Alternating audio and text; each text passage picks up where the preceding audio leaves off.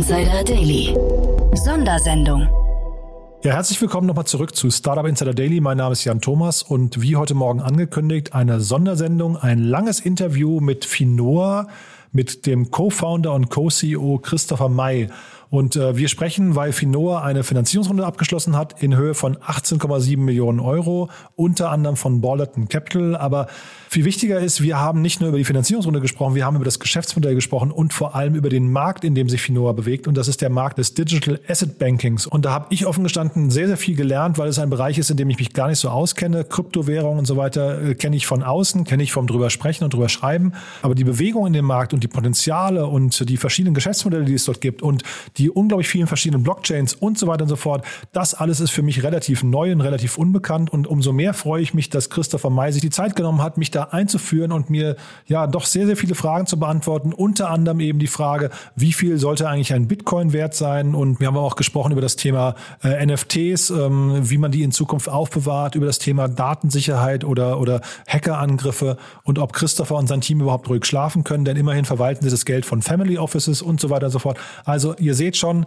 ich bin ziemlich angetan. Wir haben leider, ich sage mal in Anführungszeichen leider, relativ ausführlich gesprochen. Ich hoffe, es ist in eurem Sinne. Ich habe viel gelernt. Ich hoffe, ihr auch. Und von daher, wir freuen uns, wenn ihr das teilt. Wir freuen uns über Feedback. Wir freuen uns wie immer über eure Bewertungen auf iTunes. Das hilft uns, diesen Podcast bekannter zu machen. Aber teilt es auch gerne auf LinkedIn, Instagram, Facebook oder dem Social Network eurer Wahl. Von daher vielen Dank dafür. Wir gehen direkt rein ins Gespräch. Nur ganz kurz noch vorher unsere Verbraucherhinweise.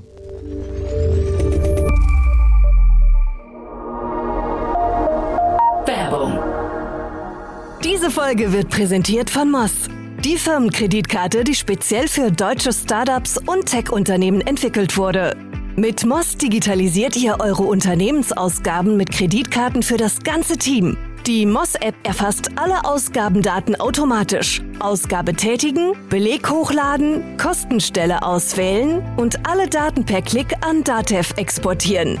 Mit Moss profitieren Gründer und Finanzteams von voller Ausgabetransparenz und schlanken Buchhaltungsprozessen ohne lästigen Papierkram. Für eine unverbindliche Demo von Moss geht auf getmoss.com.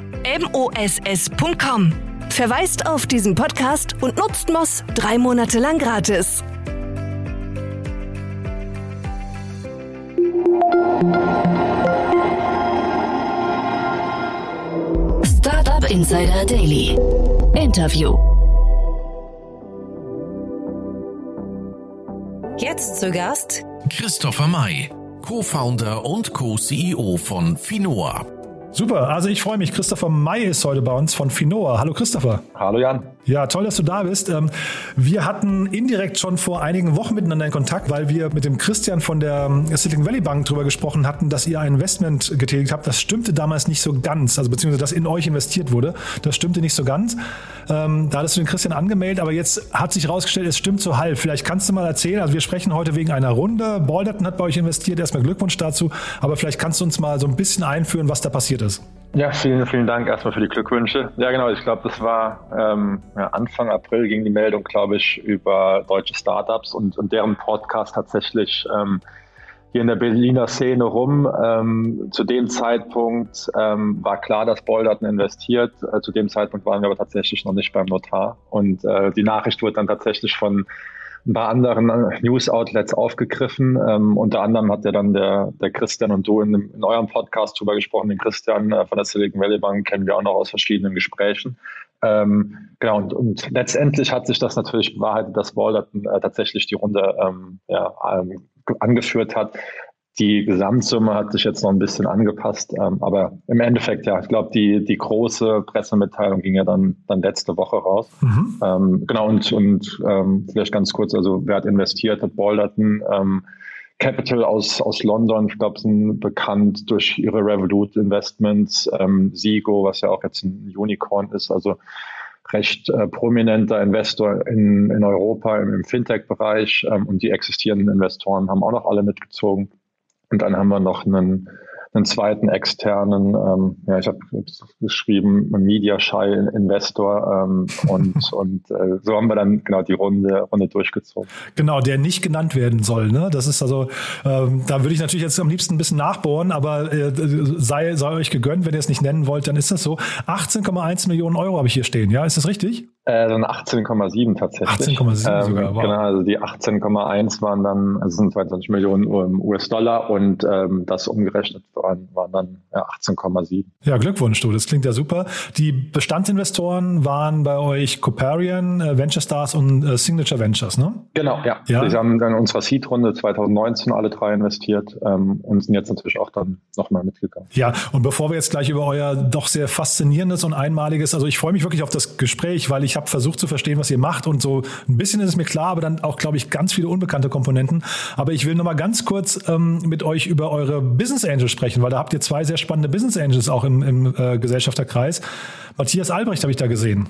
Genau, ja, also ähm, vielleicht ich erzähle ganz kurz, äh, wie, wie kamen wir dazu. Also ähm, der Henrik und ich, ähm, wir kennen uns seit 2015, haben zusammen bei McKinsey angefangen und wir haben eigentlich mit der Finor-Idee Anfang 2018 gestartet, während unseres MBA in Madrid ähm, und haben dann relativ frühzeitig den Matthias Albrecht kennengelernt. Ähm, er ist ein, sagen wir, ein alter Banking-IT-Veteran, ähm, mit der XCOM aufgebaut, äh, die BEW Bank mit aufgebaut, wo draußen dann auch, oder der Partner, ähm, der, der FlatEx war. Ähm, und haben die damals relativ früh kennengelernt und die beiden, also der Matthias Albrecht und der Thomas Zimmer, sind ehemaliger 1 1 United Internet Vorstand, sind dann bei uns als ja, Founding Angel Investors, wie auch immer man es nennen will, eingestiegen ähm, und sind heute auch noch an Bord, also sind auch noch operativ bei uns, ähm, bei uns involviert, jetzt in keinen offiziellen Funktion. Ähm, wir haben jetzt auch als Strategic Advisor auf unserer Webseite, aber sind dann noch im Tagesgeschäft ähm, mit ja, Advice, ähm, selbst mit eigener Arbeit noch involviert. Und ich glaube, das macht auch ein bisschen den Erfolg aus, den wir als Finoa bisher erreicht haben.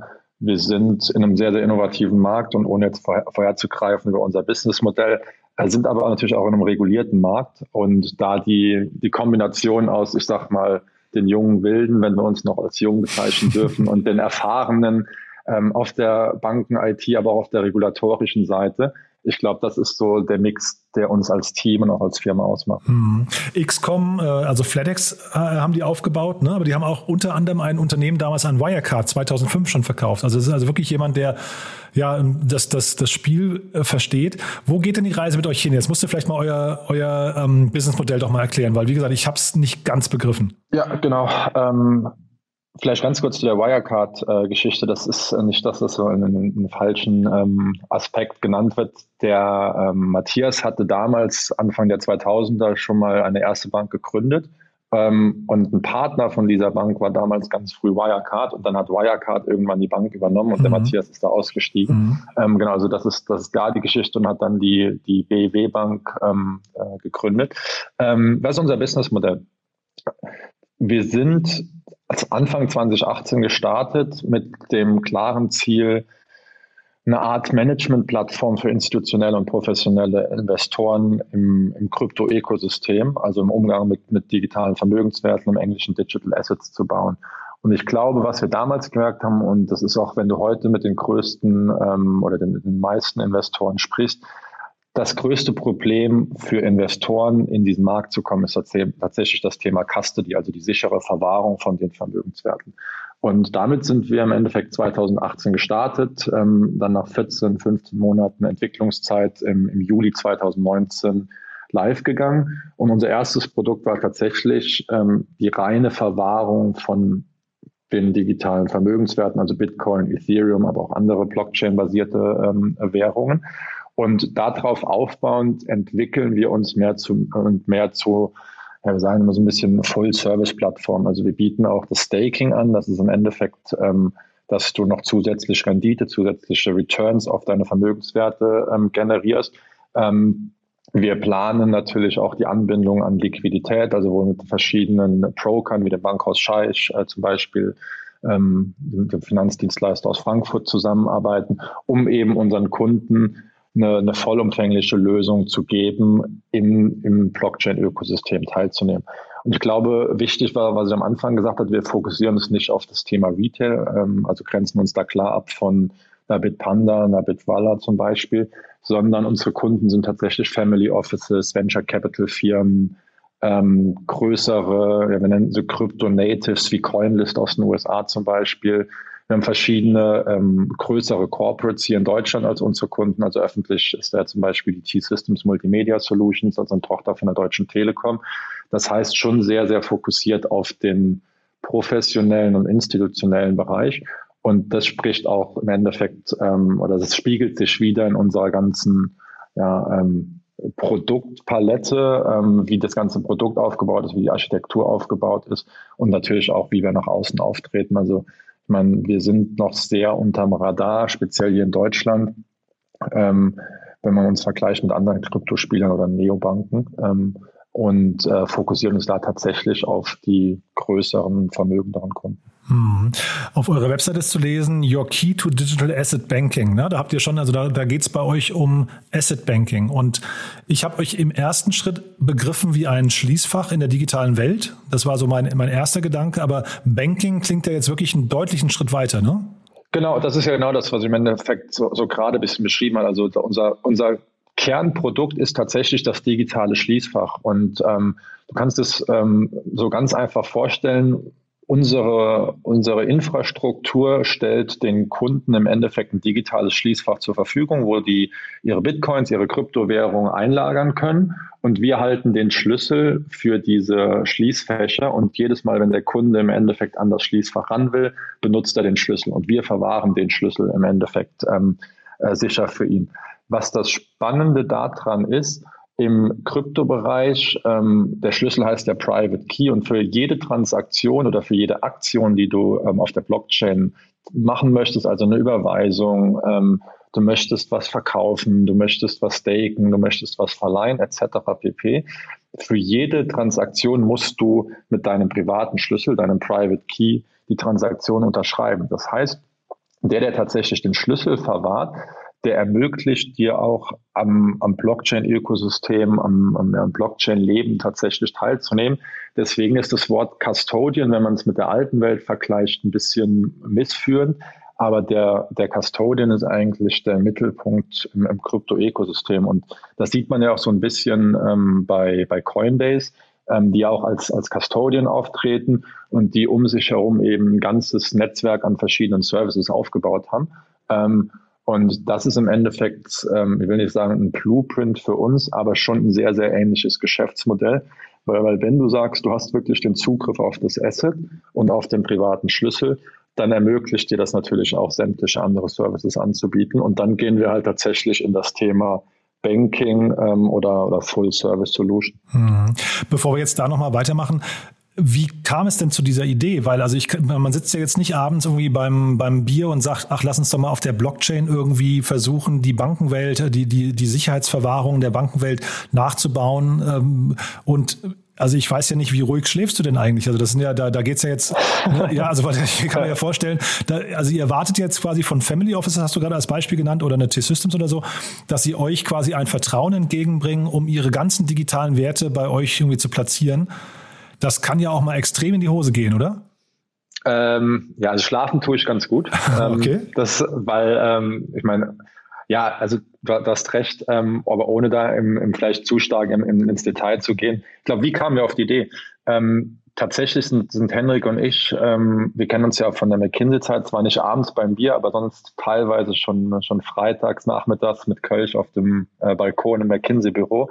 Ähm, nee, wir waren beide 2017 relativ früh im, im Kryptomarkt oder Ende 2016, Anfang 2017 und haben äh, selbst extrem viel in, investiert. Und damals war ja die Zeit, ähm, wo extrem viele ICOs kamen, etc. pp. Wir haben beide bei McKinsey viel im Banken- und Versicherungssektor gearbeitet und du hast natürlich immer, wenn du mit Banken, Versicherungen arbeitest, das Thema, okay, IT, das ist dann auf der Roadmap, ähm, war damals 2017, heißt irgendwie, okay, das geht an, in Produktion 2022, 2023.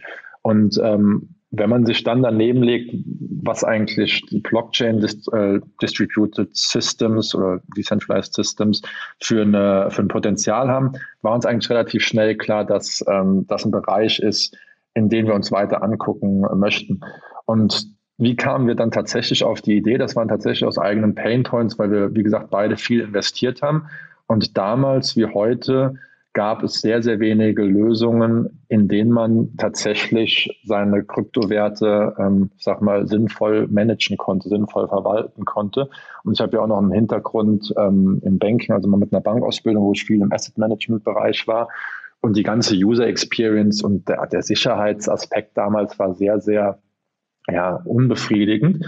Ähm, und so kamen wir eigentlich auf die Idee, sind dann beide in unseren MBA gegangen, äh, glücklicherweise ähm, an dieselbe Uni und haben dann eigentlich aus unserer gemeinsamen Wohnung an Finoa gearbeitet. Und ich glaube, ähm, weil du jetzt fragst, schläft man da gut ähm, oder, oder, wie kommt man auf die Idee? Der Markt bewegt sich natürlich so schnell, ähm, dass man auch mit der Zeit jeden Tag, jede Woche was Neues lernt. Ähm, selbst wir, die jetzt seit vier, fünf Jahren in dem Markt sind, wir sind jeden Tag Veränderungen, wir lernen wöchentlich, monatlich ähm, was hinzu. Ähm, also es ist schon, es passiert sehr, sehr viel und vieles, was man vor vier Jahren gedacht hat, hat sich jetzt ähm, ja, in eine andere Richtung entwickelt und so weiter und so fort. Ähm, aber es ist einfach super spannend, ähm, weil sowas habe ich, glaube ich, auch noch nie in meinem Leben gesehen. Also die Internetzeit war ein bisschen zu früh für mich. Aber wenn man mit den Leuten aus der damaligen Zeit spricht, ist das schon was, ja, Disruptives, um nicht zu sagen Revolutionäres. Und da dabei zu sein, ähm, das ist natürlich super spannend. Hm. Ja, mit dem ruhig schlafen meine ich auch so ein bisschen, also ähm, ihr seid ja dann im Prinzip sowas wie der moderne Bankdirektor, ne? Und man kennt ja jetzt, also zum einen würde ich sagen, russische Hacker oder chinesische Hacker oder wo auch immer sie sitzen, nordkoreanische, sind ja auch alle nicht auf den Kopf gefallen. Das heißt, das, da seid ihr ja wahrscheinlich ein total attraktives Target irgendwie irgendwann mal. Ähm, und man möchte ja jetzt nicht so ein Family Office irgendwann anrufen und sagen, hoch, dein Schließfach, äh, Schließfach wurde ge gehackt und das andere Ding ist ja, man, man kennt ja aus irgendwie zahlreichen Filmen, dass in jedem dritten Film irgendwie ein Bankdirektor auch gerne mal eine Pistole unter, unter die, an die Schläfe gehalten bekommt, äh, mit der Bitte, das äh, Bankschließfach zu öffnen. Und das meine ich so ein bisschen. Also da, da seid ihr natürlich in einem Bereich, der jetzt gerade erst losgeht, wo ihr hinterher vielleicht Schlüsselfiguren seid, oder? Ja, genau, aber da, ähm, also absolut richtig, ähm, aber da gilt es natürlich, äh, vor, ähm, äh, Vorkehrungen zu treffen. Also ich meine, ähm, wir, wir sind ja seit 01.01.2020 vorläufig BaFin lizenziert als, als vorläufiger Kryptoverwahrer.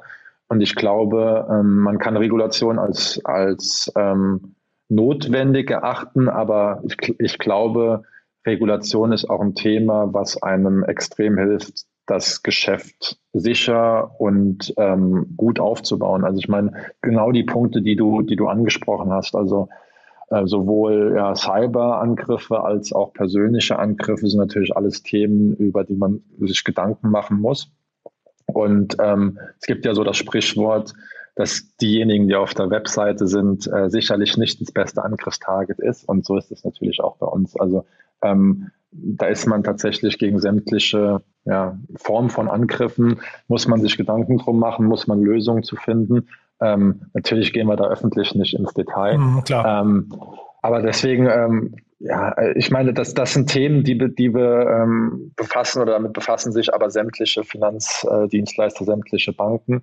Und da gibt es tatsächlich äh, sagen wir, traditionelle Lösungen, auf die wir auch zurückgreifen können. Hm. Be beschreibt doch mal die Marktgröße und die Marktentwicklung. Also ähm, der Markt, in dem ihr jetzt gerade seid, der ist wahrscheinlich gerade erst am Entstehen. Ne? Zeitgleich, ähm, ja, oder vielleicht äh, äh erzähl doch das mal und vielleicht auch, wie ihr Geld verdient, nochmal ganz konkret. Ja, sehr gerne. Also ich glaube, ähm, vielleicht mache ich die zweite Frage zuerst, also wie verdienen wir Geld? Ähm, ein klassisches, äh, ich nenne es jetzt mal Depotbankenmodell. Also wir, wir verwahren ja die Vermögenswerte für unsere Kunden und ähm, erhalten darauf eine kleine Verwahrgebühr, ähm, die, wir, die wir monatlich abrechnen. Ähm, zusätzlich zu der Verwahrgebühr verdienen wir natürlich auch noch äh, teilweise Gebühren bei, bei zusätzlichen Services, die wir anbieten, also bei, beim Staking zum Beispiel oder wenn der Kunde ähm, äh, was tradet ähm, und wir da dann eine Rückvergütung bekommen. Das heißt eigentlich ein klassisches Depotbankenmodell. Ähm, wie entwickelt sich der Markt? Ich glaube, ähm, was ganz spannend zu sehen ist, als wir gestartet sind in, im Anfang 2018 war so die erste Phase, wo einige Institutionelle in den Markt rein, rein wollten. Ähm, das ist aber dann im Krypto-Winter Ende 2018, 2019 sehr, sehr abgeflacht. Und was wir seit ja, Mitte 2020, Ende 2020 vor allem getrieben aus den USA sehen, ähm, durch die Announcement von PayPal, ähm, aber jetzt auch Tesla zum Beispiel, äh, es sieht man natürlich, dass ein, ein, sehr, sehr großes Interesse auch von institutionellen Investoren kommt. Also ihr habt die, die T-Systems, ähm, MMS kurz genannt. Man sieht es aber auch von, ähm, von anderen Corporates hier in Deutschland, Versicherungen etc. etc. Ähm, wir sind sehr, sehr stark und sehr, sehr gut ähm, unterwegs in, ich nenne es jetzt mal im ganzen kryptonativen Bereich, also Krypto-VCs, ähm, Blockchain-Protokolle und deren Foundations, für die wir tatsächlich äh, die Verwahrung machen und das Management. Das heißt, der Großteil unseres Geschäfts kommt noch aus dem, äh, ich nenne es jetzt mal, ähm, den kryptonativen Investoren ähm, und auch den, den verschiedenen Blockchain-Protokollen. Ich weiß noch, Flow, das ist ja, ist ja ein Beispiel. Das, ähm, das Team von Dapper Labs, was damals CryptoKitties entwickelt hat, hat jetzt die Flow-Blockchain rausgebracht, die dann wieder mit der NBA, MotoGP, UFC etc. zusammenarbeiten. Und da sind wir zum Beispiel der einzige Custodian weltweit. Ähm, jetzt das MINA-Protokoll, was jetzt Ende des Monats, äh, Anfang nächsten Monats äh, gelauncht wird. Auch da sind wir wieder der, der einzige Custodian. Also noch sehr viel Geschäft tatsächlich aus dem, aus dem mehr kryptonativen Bereich.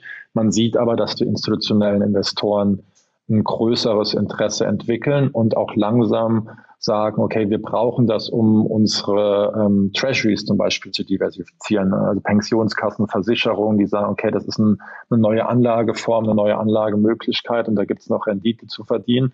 Ähm, und ich glaube, das ganze Thema Krypto-Investments kommt mehr aus der, ich sage jetzt mal, ähm, technischen Ecke mehr in Richtung Mainstream und das sehen wir natürlich auch basierend auf den, den Kundenanfragen oder auch den neuen Kunden, die wir gewonnen haben und, und gewinnen über die nächsten Monate. Ja, Stichwort Kunden gewonnen. Ich habe gelesen, Umsatz im letzten Jahr mehr als verfünfzigfacht.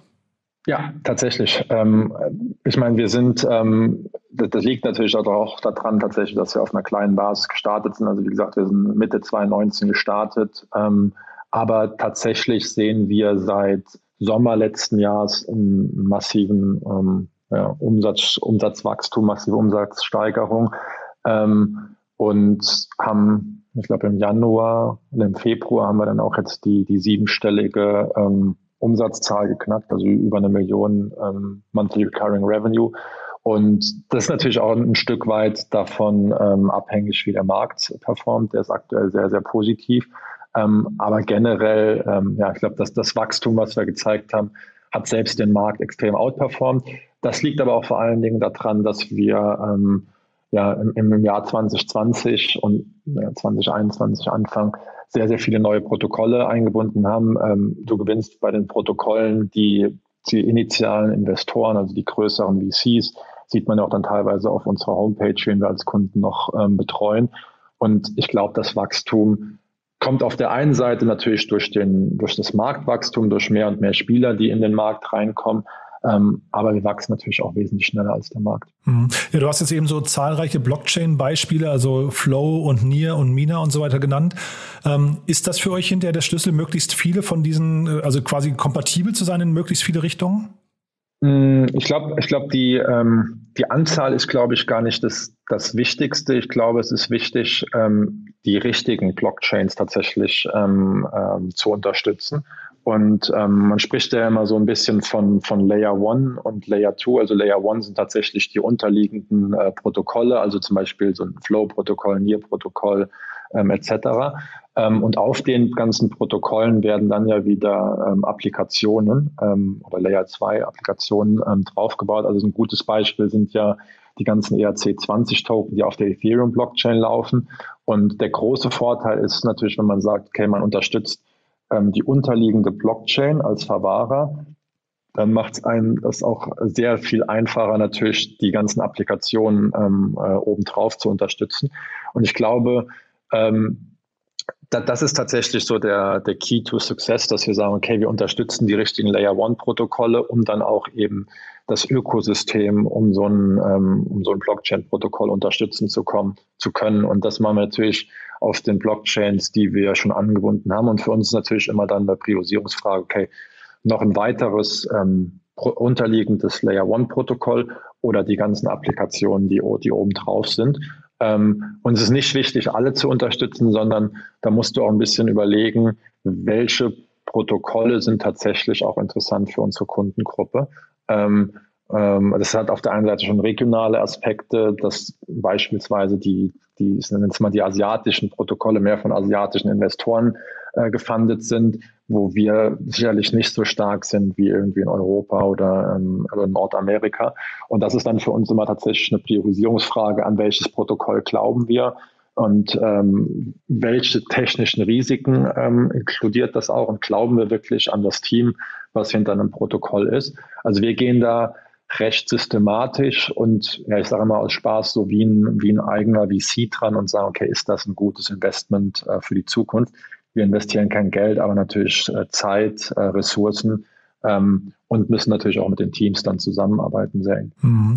Äh, auf die Gefahr hin, dass du jetzt mit den Augen rollst, weil du es vielleicht gerade schon erklärt hast und, und es mir nicht ganz klar war. Ich habe einen Vortrag gesehen von deinem Kollegen Henrik, ne, heißt dein Co-Founder, mhm, äh, genau. äh, auf der NOAA-Konferenz und da hat er angekündigt, dass jetzt in der nächsten Zeit zahlreiche STOs, also ich glaube Security Token Offerings sind das, ne, ähm, äh, passieren werden. Was hat es damit auf sich? Ja, also Security Token Offerings sind im Endeffekt ja, wie beschreibst du es am besten? Ähm, also im Endeffekt sagst du, du, ähm, du bringst traditionelle Vermögenswerte wie eine Aktie, eine Anleihe etc. auf die Blockchain. Ähm, und statt der klassischen, ähm, ich sag mal, physischen Verwahrung, also wirklich mit einer Urkunde, ähm, die dann bei einer Clearstream Banking ähm, oder ähnlichen eingelagert äh, wird, ähm, speicherst du die Informationen am Ende des Tages auf der Blockchain und ein Token repräsentiert dann zum Beispiel ähm, den Anspruch, den, den eine Aktie oder den, den einen ähm, ähm, Anleihenanteil äh, verbrieft. und ich glaube tatsächlich, das war ein Thema, wo, wo jeder zwei 2018, speziell dann 2019, nachdem der, der Bitbond STO der erste STO hier in Deutschland war, wo jeder geglaubt hat, okay, das ist, das ist der nächste Trend. Und ich glaube, zwei Jahre später müssen wir uns, glaube ich, alle eingestehen, dass überhaupt noch nicht, ähm, ja, ich sag mal, ins Leben gekommen ist. Und wenn man sich tatsächlich mal anschaut, wie viele Security Token Offerings es gab, beziehungsweise wie viele erfolgreiche es gab, ist das tatsächlich ähm, noch was, wo wo extrem viel Nachholbedarf ist. Ich glaube, der Regulator ähm, oder auch, auch der Gesetzgeber hier in Deutschland arbeiten ja verstärkt daran mit, mit verschiedenen Gesetzen. Und ich glaube, das ist immer noch ähm, was, was wir in der Zukunft auf jeden Fall sehen werden. Wir haben da auch mal eine Studie gemacht mit, ähm, mit Cashlink, einem Tokenisierungspartner von uns, dass das wirklich effizienter ist, dass es kosteneffektiver ist, etc. pp. Ähm, aber es ist tatsächlich was, was sich wesentlich langsamer entwickelt. Ähm, als gedacht, als vermutet. Und ich glaube, wenn ich mir unser Portfolio angucke, ähm, also Security Tokens, ähm, wir hatten mal vermutet, dass, dass das ein wachsender Markt ist. Das hat sich absolut nicht, nicht bewahrheitet. Und ähm, also unser komplettes Portfolio sind tatsächlich ja, dezentrale ähm, äh, Währung, dezentrale Assets. Ähm, und Security Tokens spielen da eigentlich tatsächlich gar keine Rolle. Mhm. Ich habe das auch so ein bisschen mit äh, Blick auf die Entwicklung eures Unternehmens gefragt oder eure Geschäftsmodelle, denn es gab hier in Berlin, also ihr sitzt ja glaube ich in Potsdam, ne? Äh, genau, ja, aber auch Büro in Berlin. Ja. Ah ja, okay. Hier in Berlin gab es Neufund, ich weiß nicht, ob du die kennst, das war die ja. Zoe Adamovic und die hatte Equity Token Offerings, also ETOs äh, quasi versucht auf der Blockchain anzubieten, wo man sich eben an äh, jungen Startups beteiligen konnte. Und ich habe mich gefragt, ist das ein Modell, in das ihr reinwachsen könntet? Ja, ich glaube, ähm, ja, könnten wir. Ich glaube, die, die, äh, es ist wichtig zu, äh, zu unterscheiden zwischen dem Primärmarkt und dem Sekundärmarkt. Ähm, ich glaube, das, so, also das ganze Thema Issuances, ähm, Offerings, äh, sei es jetzt ICOs, STOs ähm, etc., ähm, spielt sich ja vornehmlich im, im ganzen Primärmarkt ab. Und wo wir uns als Finor eigentlich positionieren, ist das ganze Thema Sekundärmarkt, also in dem Moment, wo der Token tatsächlich ähm, ausgegeben wurde und wo wir dann natürlich die Investoren betreuen. Ähm, wir arbeiten da mit verschiedenen äh, Spielern auch aus dem Primärmarkt zusammen, also ähnliche Spieler ähm, wie Neufund, da gibt es ja auch einige hier in Deutschland, ähm, wo wir dann im Endeffekt sagen, okay, es wird ein Token ausgegeben. Wer ist tatsächlich der Custodian, wenn der Token ausgegeben ist? Und das ist Finor. Ähm, aber ich glaube, das ist auch aus, ja, wie soll ich das sagen, aus ähm, Wettbewerbsgesichtspunkten ähm, oder kartellrechtlichen äh, Gesichtspunkten ähm, auch sehr wichtig, dass man da langfristig eine Unterscheidung trifft. Weil wenn man sich heutzutage mal die Banken anschaut, da gibt es ja auch eine klare ähm, Trennung zwischen Investmentbanken und Depotbanken. Und, und dementsprechend die Trennung gibt es noch nicht im Kryptobereich, die wird es aber irgendwann geben, wenn, wenn man groß genug ist. Also wir sind tatsächlich eher auf dem ganzen Thema äh, Secondary Market und entwickeln uns eher, ähm, wenn der Token tatsächlich draußen ist, ähm, was man mit dem Token auf unserer Plattform alles machen kann. Hm. Und dann vielleicht als letztes Buzzword, dann haben wir sie eigentlich auch alle durch, die, die NFTs. Ähm, das ist ja gerade ein riesengroßes Thema. Ne? Also Beeple, ja. ich weiß nicht, 70 äh, Millionen Dollar oder was es war. Ähm, ist das jetzt ein Markt, kann ich mir das so vorstellen, man kommt zu euch und sagt, hey, ich habe hier ein digitales Kunstwerk, packt das bitte in ein digitales Schließfach?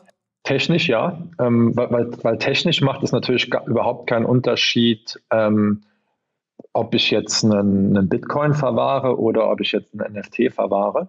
Ähm, weil am Ende des Tages, was wir als, als Verwahrer ja machen, ist, wir verwahren den privaten Schlüssel zu dem äh, Schließfach. Und ob in dem Schließfach jetzt ein Bitcoin liegt oder ähm, ein digitales ähm, äh, Gemälde, das ist, ähm, das ist im Endeffekt zweitrangig. Ich glaube, der, die wichtige Frage ist, ähm, ist wieder, wenn wir über NFTs sprechen, und da gibt es mittlerweile auch ein paar gute Artikel im Internet, was ist tatsächlich hinter dem NFT? Also ist das jetzt tatsächlich ein digitales Kunstwerk oder reden wir da über ähm, Themen wie ähm, Factor, ja. Factoring Tokens so, und so weiter okay. und so fort. Ähm, oder reden wir da über, über tatsächlich Daten ähm, oder über deine digitale Identität? Also ich bin ein sehr, sehr großer Befürworter von dem Thema NFT. Ähm, ich glaube, die Frage ist tatsächlich, ähm, haben wir jetzt extrem viele Kunden, die jetzt sagen, sie würden gerne ihre Digital Art bei uns verwahren? Ja, haben wir die, ähm, haben wir ein oder andere Anfragen. Aber viel spannender wird, glaube ich, das Thema, wenn wir irgendwann sagen, es, ja, also Trade Finance, ähm, ähm, äh, Kontrakte werden in NFTs gebündelt und so weiter und so fort. Und da, das oder sagen wir so, das ist auch ein Thema, was wir uns angucken, wo wir natürlich auch mit verschiedenen ähm, ja, Unternehmen sprechen, ist natürlich ein, ein, Stück weit ein anderes Businessmodell oder kein Businessmodell, aber ähm, die Kundengruppe ist ein Stück weit anders und das ist dann auch ein, ein Schritt hin oder weg ein bisschen von einer reinen ähm, ja, Vermögensmanagement-Lösung zu einer ganzheitlichen äh, Lösung. Haben wir das auf der Roadmap? Ja, ist das, glaube ich, aktuell ein interessantes Thema bei den NFTs, die es jetzt gibt, noch nicht so ganz. Ähm, mhm. Aber das wird auch auf jeden Fall, äh, auf jeden Fall kommen. Super, Christopher. Also man merkt jetzt schon, ihr seid in einem komplett anderen Kosmos unterwegs als ich. Ich finde das mega spannend. Deswegen, also ich hatte dir gesagt, wir sprechen zehn Minuten, jetzt ist es eine halbe Stunde geworden. Ähm, dann vielleicht nochmal abschließen, weil, also wenn ich dich jetzt schon dran habe, dann äh, orte doch mal für mich ein, tatsächlich, du sagtest gerade, du bist ein Fan von NFTs, aber bist du auch ein Fan von äh, Bitcoin, Ethereum und so weiter? Also was ist denn der tatsächlich inhärente, faire Wert, den du diesen Währungen geben würdest? Ja, also wenn ich kein Fan wäre, dann wäre ich, glaube ich, fehl am Platz ähm, in meinem Job. Ähm, ist das so? Ja, ist, ja, ja, Würdest du das sagen, ja? Ja, also ich glaube, ich glaube, du musst schon ähm, definitiv den gar nicht mal den finanziellen Wert, sondern tatsächlich den ja, philosophischen ähm, ähm, oder, oder soziologischen Wert davon tatsächlich verstehen. Und ich glaube, wenn, da könnten wir auch, glaube ich, jetzt noch Stunden drüber sprechen, aber um es ja, das machen wir noch in, zwei, in zwei, ja. genau, in zwei, in zwei Sätzen zu, äh, zu versuchen. Ich glaube, die, wenn du dir anschaust, was so die letzten 15, 20 Jahre und speziell, glaube ich, mit einer Beschleunigung in den letzten äh, paar Jahren passiert ist, ist, dass die Welt wesentlich digitaler wird. Ähm, und du siehst verschiedene Bewegungen, dass die Welt auch dezentraler ist, also dass wir uns ein Stück weit von dem Vertrauen in große Institutionen, also in unsere ähm, Regierungen, in Zentralbanken, in Banken generell, dass wir uns von dem mehr und mehr abkehren ähm, und jetzt äh, Themen wie Facebook, neue ähm, AGBs bei WhatsApp, dann siehst du die ganzen Leute, die zu Telegram, die zu Signal wechseln etc. pp. Und wenn du dir das anschaust, ist das, glaube ich, was, was du über die letzten ja, zehn Jahre äh, siehst, mit, mit Beschleunigung über die letzten fünf Jahre vielleicht und ich glaube, dass dezentrale Währungen ähm, wie der Bitcoin ähm, oder auch andere da eine extrem große Rolle spielen. Und das ist, glaube ich, ein Ausdruck von einer gesellschaftlichen Bewegung. Ähm, ich bin weit davon, jetzt äh, Anarchist zu sein, ähm, nicht, dass ich da in die Ecke gestellt werde, aber ich, ich glaube, dass das Thema ist schon, dass du sagst, du misst einfach dezentralen Dingen, die durch eine Community gesteuert werden, wo auch nicht mehr der Shareholder Approach, sondern eher der Stakeholder Approach ähm, ähm, stimmt ähm, oder, oder, oder wichtiger ist, den misst du mehr und mehr größeren ähm, Wert zu. Und ich meine, da gibt es extrem viele spannende, spannende Ideen von dezentralen ähm, Exchanges, also dezentralen Börsen, ähm, wo du die Mittelsmänner tatsächlich raus, rausnimmst. Und deswegen, also ich bin da ein sehr, sehr großer Befürworter ähm, und auch ja, Believer ähm, in, in das ganze Ökosystem. Du musst es natürlich ähm, mit der Regulatorik, mit unseren Gesetzgebungen äh, komplett verbinden. Und ich glaube, das ist die, die spannende Aufgabe über die nächsten ja, fünf bis zehn Jahre. Ähm, aber so wie wir es im Endeffekt auch mit dem Internet ge, ähm, geschafft haben. Und ich glaube, dass dann das Thema noch wesentlich mehr Fahrt aufnehmen wird, ähm, mehr in, in den Mainstream-Bereich gehen wird. Aber ja, ich glaube, du musst da ein bisschen auch mit einer ideologischen ähm, Komponente kommen. Ähm, beziehungsweise diejenigen, die da schon länger drin sind, die sind eigentlich durch diese ideologische Komponente reingekommen. Und so geht es uns eigentlich auch. Ne? Mhm. Ja, jetzt hast du es quasi nicht beantwortet. Also die, die, Antwort ist super gewesen, aber du hast natürlich den inhärenten Wert, den fairen Wert, hast du jetzt quasi äh, abgekoppelt von dem, von dem monetären Wert eigentlich. Ne? Und ich habe auch neulich mal ein Interview mit jemandem gesehen, der hat gesagt, naja, wenn man Bitcoin richtig versteht, dann fragt man gar nicht mehr nach dem monetären Wert, sondern dann wird man verstehen, wenn man es hat, wird man es auch nicht mehr verkaufen. Ist das richtig? Entsprichst du äh, oder würdest du dem ähm, äh, quasi zustimmen? Gute Frage. Also ich glaube, glaub, es gibt sehr viele, die, die ähm, also ich verkaufe meine Bitcoins auch nicht. Ähm, aber ich glaube, irgendwann, um zu, ja, um sich was zu kaufen im Leben, macht das schon Sinn, seine Bitcoins zu verkaufen. Ähm, oder man kann mit Bitcoin bezahlen, wenn man es jetzt bei Tesla machen kann. Ähm, aber ich glaube tatsächlich, ja, also unser einer, der, der schon länger in der Kryptoszene ist, für den spielt das jetzt keine große Rolle, ob der Bitcoin bei 20.000 oder 60.000 US-Dollar ist ähm, weil es tatsächlich eine, eine Anlage für die Zukunft. Ähm, natürlich nimmt man vielleicht ab und an mal ein paar Gewinne mit raus, ähm, aber es ist tatsächlich ein Unterschied, ob man das als Investment sieht oder als, ähm, ich sag mal, als Wertaufbewahrung. Ähm, und deswegen sagt mir immer, der Bitcoin ähm, ist mehr der Digital Store of Value anstatt wirklich eine Währung. Und ja, es ist tatsächlich für, für viele Leute die sagen, okay, ich verkaufe meinen Bitcoin nicht, ich beleihe lieber den Bitcoin und nehme mir einen äh, Kredit in Euro oder in US-Dollar. Ähm, aber ich glaube da, also ehrlicherweise, ähm, wenn man Geld zum Leben braucht, dann, dann, wird man auch irgendwann den Bitcoin mal verkaufen. Aber da ist dann tatsächlich eine ideologische, aber auch eine monetäre Komponente dabei. Hm. Aber du sagst auch, also du hast jetzt die ganze Zeit Bitcoin gesagt, nicht Ethereum und wahrscheinlich vor allem nicht Dogecoin, ne? ähm, Habe ich tatsächlich auch noch aus 2017 ein paar. Ähm, aber klar, ich meine, man, man muss schon stark unterscheiden. Also es gibt, äh, es gibt sehr viele Währungen, die einen Wert haben. Äh, es gibt sehr viele Währungen, die ähm, oder, oder Token, die keinen tatsächlichen inhärenten Wert haben. Wo, woraus bemisst sich der Wert? Ich glaube, der Wert bemisst sich aus dem Use Case. Ähm, und ähm, wenn, wenn ein Token einen Use Case hat, dann hat der auch einen inhärenten und monetären Wert. Wenn der Token keinen Use Case hat, dann ist es tatsächlich Spekulation. Ähm, das heißt aber nicht, dass man mit Spekulation nicht auch Geld verdienen kann. Ähm, aber dann muss einem bewusst sein, dass da, glaube ich, sehr, sehr wenig dahinter steckt. Ähm, und mein, dann, dann kann eine Blase auch relativ schnell platzen. Wenn ein inhärent, äh, inhärenter Wert dahinter ist, dann kann der Token mal über seinen Wert steigen, wie bei einer Aktie zum Beispiel. Da gibt es ja auch mal Übertreibung oder Untertreibung. Aber zumindest habe ich noch wirklich äh, einen inhärenten Wert, weil ich was, einen Teil von einem Unternehmen besitze. Ähm, und so, so muss man das ähnlicherweise auch ähm, mit, mit Kryptowährungen, mit Kryptotoken sehen. Ähm, wichtig ist tatsächlich immer der Use Case. Also wenn wir über Ethereum ganz kurz reden, meine Ethereum wird ja so als der neue Weltcomputer ähm, teilweise auch beschrieben. Und auf der Ethereum-Blockchain laufen extrem viele Applikationen, also extrem viele Anwendungen. Und dafür werden im Endeffekt ähm, die, die Ethereum-nativen Token benötigt. Das heißt, da gibt es ja einen inhärenten Wert. Ähm, und äh, dann gibt es aber auch Token, wo du sagst, okay, da gibt es keinen wirklichen inhärenten Wert.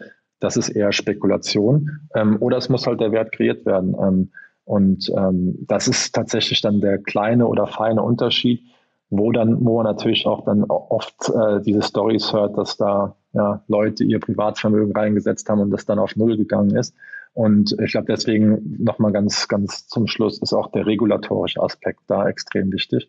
Also um, um da wirklich ähm, ja, ein stabiles, nachhaltiges System zu bauen, ist tatsächlich der, der regulatorische, aber eben auch der innovative, der disruptive Aspekt ähm, extrem wichtig. Und die beiden Themen müssen eigentlich ähm, vereint werden, ähm, um im Endeffekt das, das Ökosystem nachhaltig und profitabel wachsen zu sehen. Super, Christopher. Also ich hätte noch ganz, ganz viele Fragen, auch jetzt Ripple-Börsengang, der jetzt ansteht und so weiter und so fort. Aber vielleicht machen wir das irgendwann nochmal im Teil zwei. Ich fand es einen mega spannenden Blick äh, für mich in die Zukunft, für euch in die Gegenwart. Also von daher total cool, was ihr da aufbaut, muss ich sagen. Äh, Kompliment nochmal und Glückwunsch zur Runde. Äh, vielleicht abschließend für euch, sucht ihr denn gerade Leute? Gibt es offene Stellen, von wo ihr Leute sucht, die quasi diesen Weg mit euch gehen? Ja, absolut. Also wir sind, ähm, also erstmal erst vielen Dank und, und sehr, sehr gerne noch in meiner zweiten Runde. Ähm, ich glaube ja, also wir sind, ähm, wie, wie kurz besprochen, wir haben, glaube ich, noch einiges vor ähm, an, an Produkten, aber natürlich auch in, in Richtung Internationalisierung. Ähm, auf unserer Homepage sind einige Stellen ausgeschrieben. Ähm, also wer immer Interesse hat, in den Space reinzukommen, ähm, sehr, sehr gerne willkommen und suchen eigentlich auf allen Positionen. Ähm, genau, und kriegen natürlich auch viel, viel Inflow von, von ehemaligen Beratern, klar, Henrik und ich aus unserer McKinsey-Zeit, ähm, aber auch Bankern, die tatsächlich auch mehr und mehr sagen, okay, sie wollen das neue System wechseln. Also für jeden, ähm, noch ist es nicht zu spät und äh, wir, wir sprechen gerne mit jedem der, der Interesse hat. Super, Christopher. Du dann vielen Dank bis hierhin und dann vielleicht dann irgendwann eine Fortsetzung, weil man merkt, du, das ist ein Leidenschaftsthema von dir und du siehst auch, ich habe da noch viel nachzuholen. Von daher danke, dass du dir die Zeit genommen hast, mir das zu erklären. Sehr, sehr gerne. Vielen Dank für deine Zeit. Startup Insider Daily, der tägliche Nachrichtenpodcast der deutschen Startup-Szene.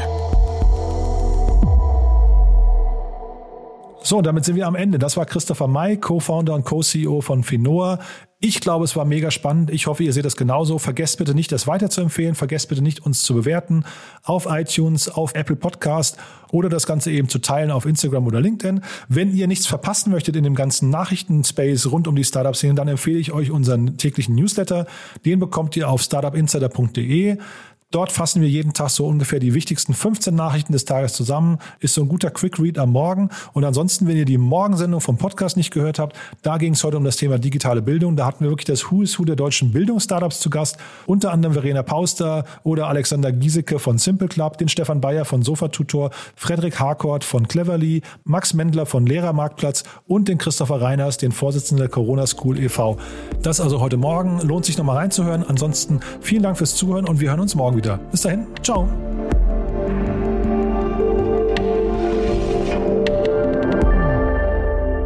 Diese Folge wurde präsentiert von Moss, der Firmenkreditkarte, die speziell für deutsche Startups und Tech-Unternehmen entwickelt wurde. Alle weiteren Informationen auf getmoss.de.